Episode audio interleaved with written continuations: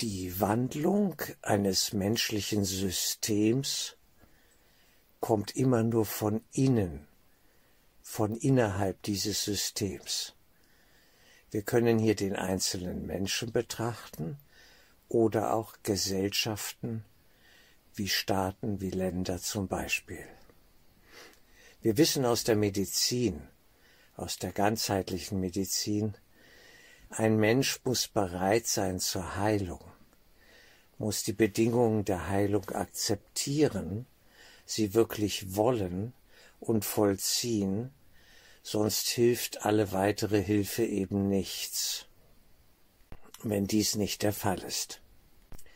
Denn die Haltung des Patienten zum Arzt, bitte wasch mich, aber mach mich nicht nass, und bitte gib mir mein, ein Mittel, dass ich meinen falschen Weg mit weniger Schmerzen gut weitergehen kann. Diese Haltung hat natürlich mit Heilungsprozessen überhaupt nichts zu tun, ja es behindert sie sogar am Ende. Im großen Stil hatte ich das damals erkannt, als ich noch die letzten Jahre der DDR, der Deutschen Demokratischen Republik, erlebte, Immer zu Zeiten der Messe in Leipzig im Frühjahr und Herbst konnte man noch eine Woche länger bleiben als Westler und durfte sich auch ziemlich frei bewegen.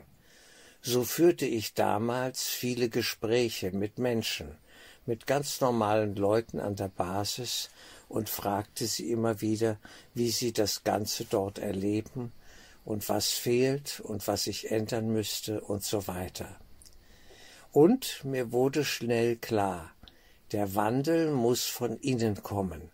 Der Westen kann da so gut wie nichts machen. Das werden die selber erledigen müssen, die betroffenen Menschen innerhalb dieses Gesellschaftssystems. Und genau so war es. So, so kam es ja dann auch.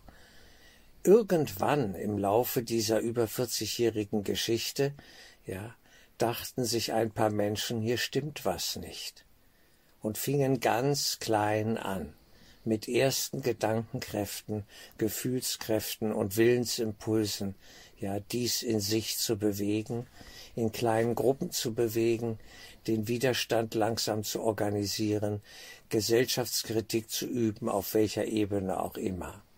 Ich denke, da gab es alles. Ja, von der LPG, der Landwirtschaftlichen Produktionsgenossenschaft, bis sonst wohin. Überall tat sich sicherlich etwas und wir wissen es noch nicht. Aber es muss im kleinsten beginnen, bei den Menschen selbst, bei jedem Einzelnen. Anders findet Wandlung zum Heilsamen hin oder Weiterentwicklung im Großen und Ganzen nicht statt. Was hätte denn der Westen tun sollen?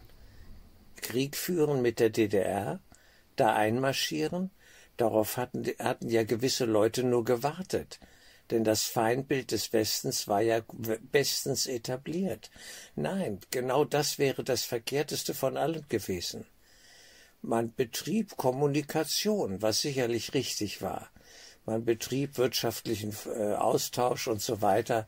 Darüber kann man streiten. Es gibt die Meinung, dass die DDR äh, äh, Überlebenszeit um zehn Jahre hätte verkürzt werden können, wenn man keine wirtschaftlichen Verbindungen ja, aufrechterhalten hätte aber es ging dem Westen auch um Menschlichkeit, es ging um den Freikauf von äh, Insassen in den Gefängnissen und so weiter, von Widerständlern, von Kritik, Kritikern. Das ist klar. Das, das, war, äh, das waren verschiedenste Aspekte, die da zusammenkamen. Aber die entscheidende Wandlung, und das wurde mir schnell klar, wie ich dort immer war, sie musste von innen kommen und konnte nur aus einer Selbstkritik heraus entstehen, dass die Dinge beim Namen genannt wurden. Und genau so kam es. Das haben die Menschen dort selber gemacht. Und das war genau richtig so. Und es lief ja auch, Gott sei es gedankt, ja, äh, relativ friedvoll. Das muss man sagen, ziemlich friedvoll. Die Panzer, die in Leipzig geordert wurden, kamen nicht mehr. Ja, sie kamen nicht mehr. Die chinesische Lösung blieb in diesem Sinne aus. Kommen wir nochmal zurück zum einzelnen Menschen. Ein Kurs in Wundern, die Geistesschulung, ja, um die es mir hier geht, spricht immer den Einzelnen an und damit am Ende des Tages alle. Aber sie muss und kann nur vom einzelnen Menschen ausgehen ihn im Geist ansprechen, in seinem Bewusstsein, an seiner Stelle, da wo er ist. Und dort, wo der Einzelne steht, wird er von der geistigen Welt abgeholt. Die Sache ist eigentlich ziemlich einfach. Und wir müssen das in einem viel größeren Rahmen sehen, ja. Entwicklungsprozesse. Wir, wir denken immer nur von hier bis zur Tür oder vielleicht noch an die nächste Straßenseite oder so, ja. Das ist alles viel zu kurz gegriffen. Geistige Entwicklungen laufen über nicht nur Jahre, Jahrzehnte, Jahrhunderte, ja, wir müssen Jahrtausende oder was auch immer in weltlichen zeitlichen Kategorien gesprochen mal ansetzen. Das ist ein viel größerer Prozess, den wir im Moment in unserem Normalbewusstsein geistig gar nicht abgreifen können. Es ist eine riesige Geschichte, um die es hier eigentlich geht. Und der Kontakt mit der geistigen Welt, das kann man sich sicher sagen, verkürzt diesen Prozess enorm. In dem Moment, wo die spirituelle Karte ausgespielt wird, ich sag das mal so salopp, ja, verändert sich das ganze Spiel. Denn das ist die Abkürzung, der geistige Weg.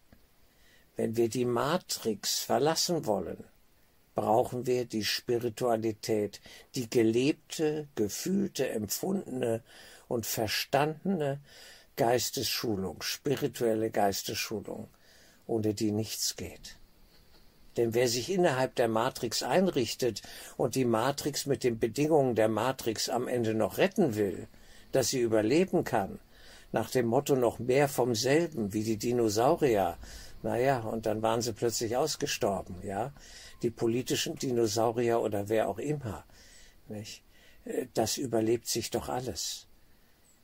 Die Illusionswelt ist gekennzeichnet, ja, durch ihren beständigen Wandel. Das Ego-Denksystem ist ja nichts Stabiles, das sich hält, ja, auf Biegen und Brechen und, und immer so bleiben wird. Überhaupt nicht. Es ist eigentlich dem Zerfall, dem, dem Wandel, ja, anheimgegeben wenn wir vom lebendigen, kritischen ja, und suchenden Menschen, menschlichen Bewusstsein ausgehen. Dann kann es sich irgendwann nicht mehr halten. Irgendwann wird durchschaut, der Kaiser ist nackt. Da ist gar nichts. Es ist alles ein Riesenbetrug. Wie jetzt auch in der Aufarbeitung der C-Krise.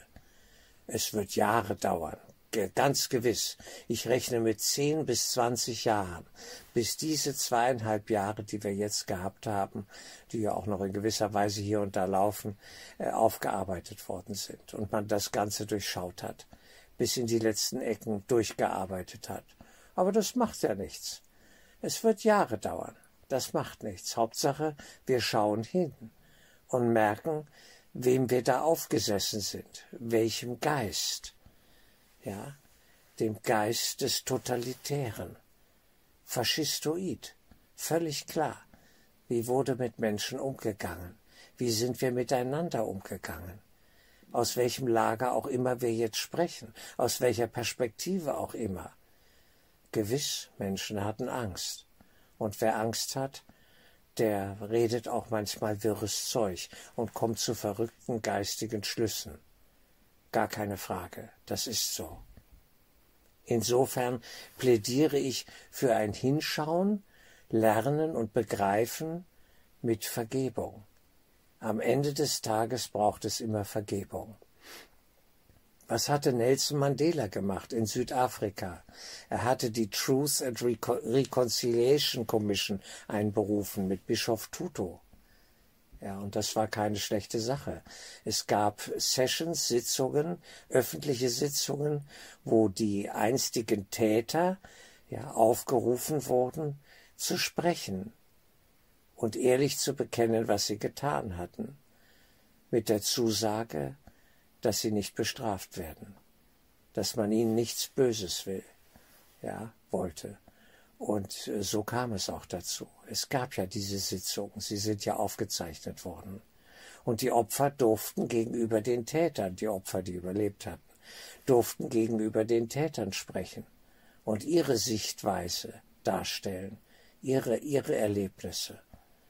Und so standen beide Seiten nebeneinander und blickten aufeinander im offenen Gespräch. Und das war heilsam. Das hätten wir auch in der Aufarbeitung der DDR gebraucht, keine Frage. Aber das kann man nicht verordnen. Und das ist ein Punkt, um den es mir hier geht. Man kann Heilung, Heilungsprozesse nicht verordnen. Der Einzelne entscheidet sich dafür. Jetzt will ich sie, die Heilung. Ich merke, dass etwas wirr ist in meinem Geist, dass es mir nicht gut geht, vielleicht auch im Körper. Und spätestens, wenn wir körperliche Schmerzen haben, suchen wir den Arzt auf und suchen medizinische Hilfe. Das ist ja völlig klar und menschlich. Aber wir müssen erst mal merken, dass wir ein Problem haben. Und wer das noch gar nicht gemerkt hat, der glaubt auch keine Heilung zu brauchen. Insofern muss man mit dem Kurs sehr vorsichtig sein in Sachen Weiterempfehlung an andere. Denn er legt ja den Finger in die Wunde. Und das ist schmerzvoll. Das tut auch ein bisschen weh. So freundlich der Engel auch schaut. Mit viel Liebe, aber Klarheit. Er ist geistig klar und guckt ganz genau hin und bittet uns dasselbe zu tun mit Vergebung. Der Wandel zum Heilsamen kommt von innen. Er wird geboren in der Sehnsucht des Einzelnen nach Heilung, nach Frieden, nach Glücklichsein. Ganz einfach. Und dann begibt sich einer auf den Weg und sucht. Und der Lehrer hört die Stimme, die da ruft und sucht. Und so findet der Lehrer den Suchenden. Und plötzlich treffen sie aufeinander und gehen gemeinsam ein Stück des Weges. Die geistige Welt organisiert die Heilung eines jeden Einzelnen in absoluter Perfektion. Alles fügt sich. Sie nimmt Rücksicht auf die Impulse, die Willensimpulse des Einzelnen, keine Frage. Wer noch Nein sagt, darf Nein sagen und in seinem Nein verharren. Das ist äh, völlig klar. Und das kann lange dauern. Das darf es auch. Vielleicht über Jahre, Jahrzehnte, ja vielleicht bis hin zum Ende einer Inkarnation. Der Neinsager, der immer Nein sagt. Ich will nicht. Ich will es auf meine Weise. Ich will meinen Kopf hier durchsetzen. Ich gehe durch die Wand. Ja, darf sein. Jeder muss das für sich finden, am Ende des Tages, was wirklich stimmig ist und passt. Und niemand kommt um diese innersten Entscheidungen herum. Man soll mich nicht fragen, woran soll ich denn nun glauben? Was heißt hier soll? Woran will ich denn glauben? Will ich an Heilung glauben, dass ich sie empfangen darf? An ein gutes, glückliches Leben, dass ich es leben darf? Dass ich würdig bin, zu empfangen die Fülle der Liebe im Geiste jetzt? Dass ich Fülle erleben darf in mir? Und Fülle ist etwas primär Geistiges, Sie mag sich spiegeln in der Welt, dass ein reich gedeckter Tisch vor mir steht, ja, oder die äußeren materiellen Mittel alle da sind, aber das sind Spiegelungen. Was nützt die Fülle im Materiellen, wenn sie geistig nicht da ist? Ich sah das neulich bei einem Film über Katar. Welch ein Reichtum, materiell gesehen. Und ich spürte so innerlich, da ist doch vieles hohl. Die suchen nach Werten, die orientieren sich jetzt nach dem Westen, die holen sich alles da in die Emirate und so weiter, äh, wo auch immer das da ist, ja, Saudi-Arabien, Katar und wie sie alle heißen, bauen Bibliotheken auf, imitieren die westliche Kultur.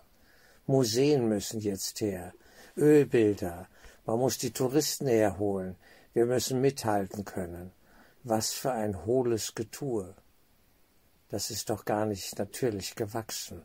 Alles künstlich, mitten in die Wüste gesetzt. Das hat mit ihrer eigentlichen Tradition doch gar nichts mehr zu tun. Jetzt wird das alles aus dem Boden, aus dem Sandboden gestampft, ja.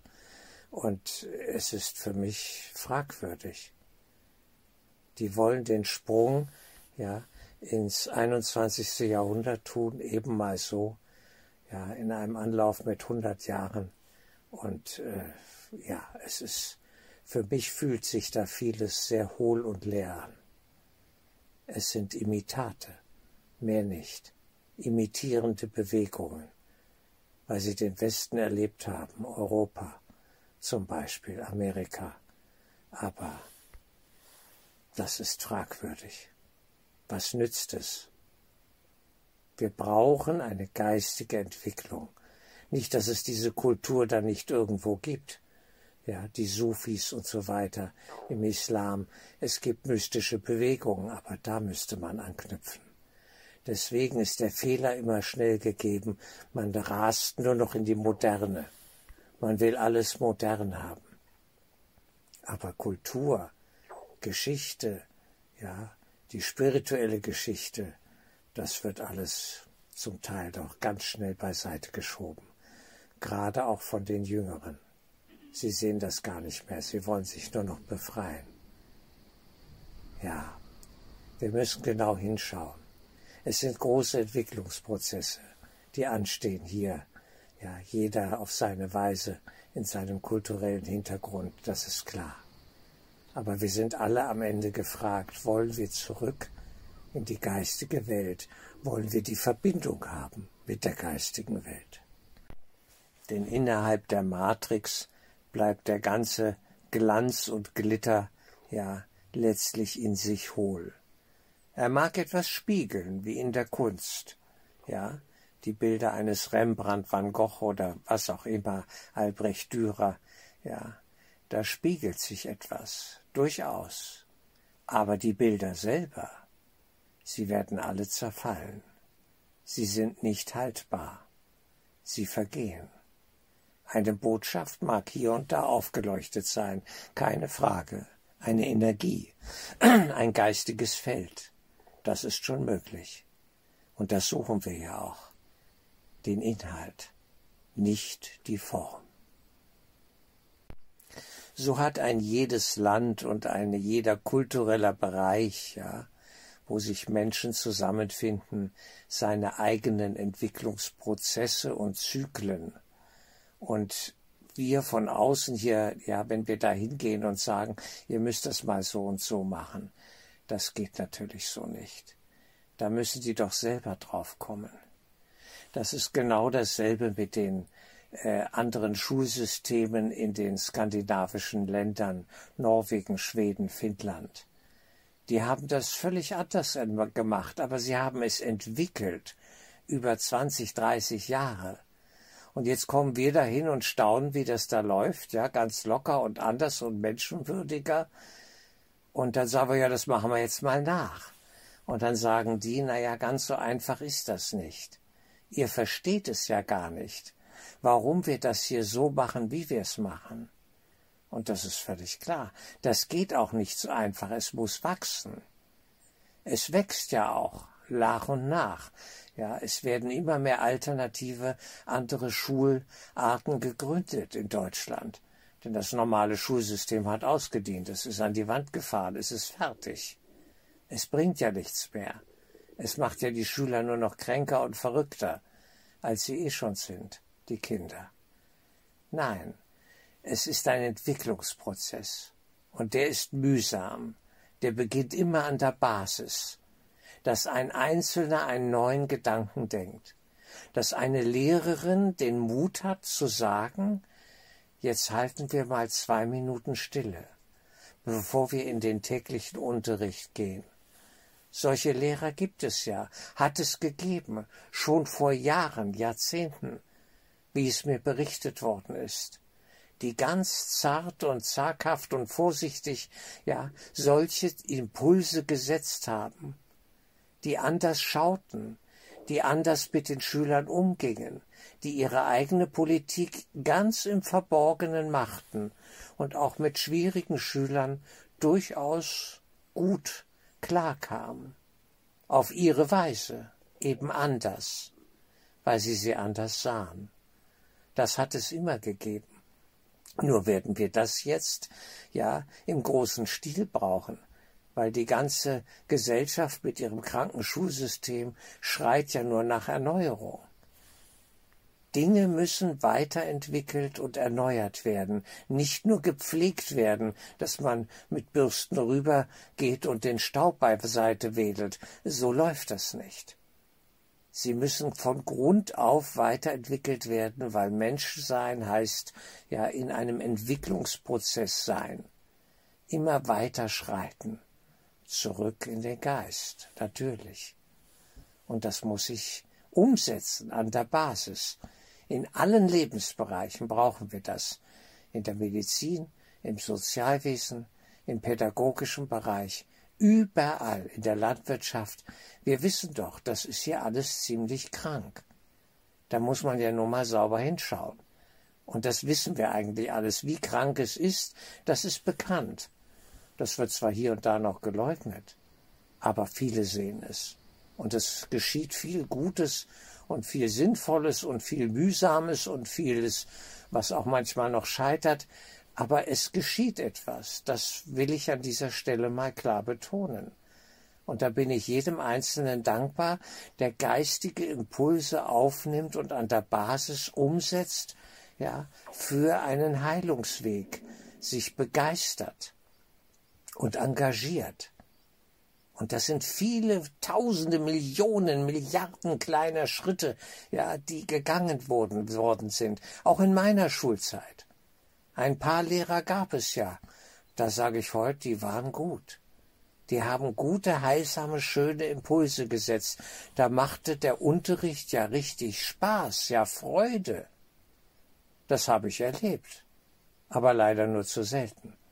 Wenn es hochkommt, waren es 20, 30 Prozent der gesamten Schulzeit, wo das irgendwie lief und man sich als Schüler, als Mensch gesehen fühlte und gewürdigt fühlte und nicht attackiert wurde und keine Angst mehr hatte, sondern mit Freude in die Stunde ging und danach anders rauskam.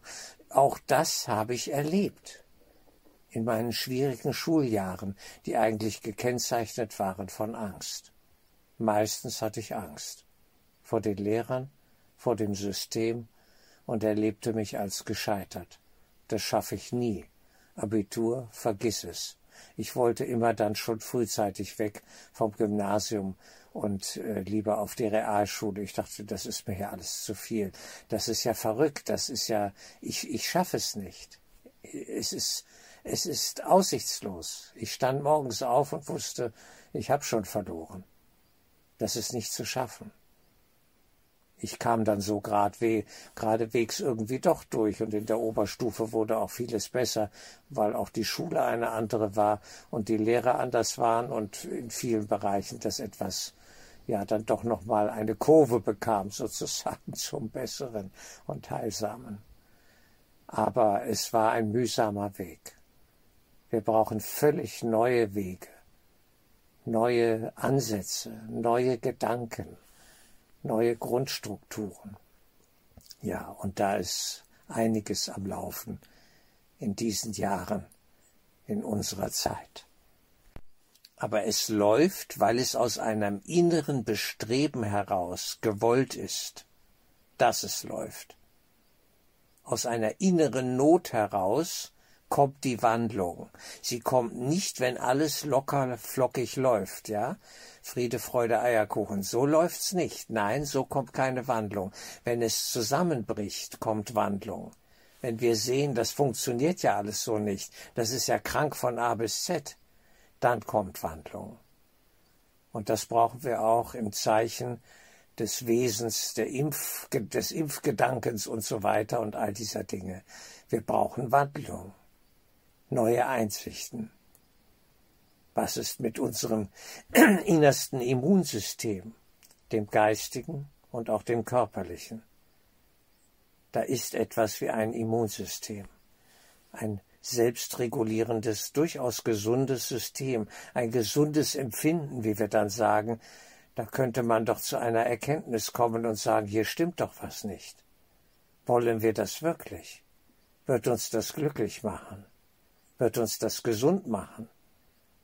Das sind doch die Fragestellungen.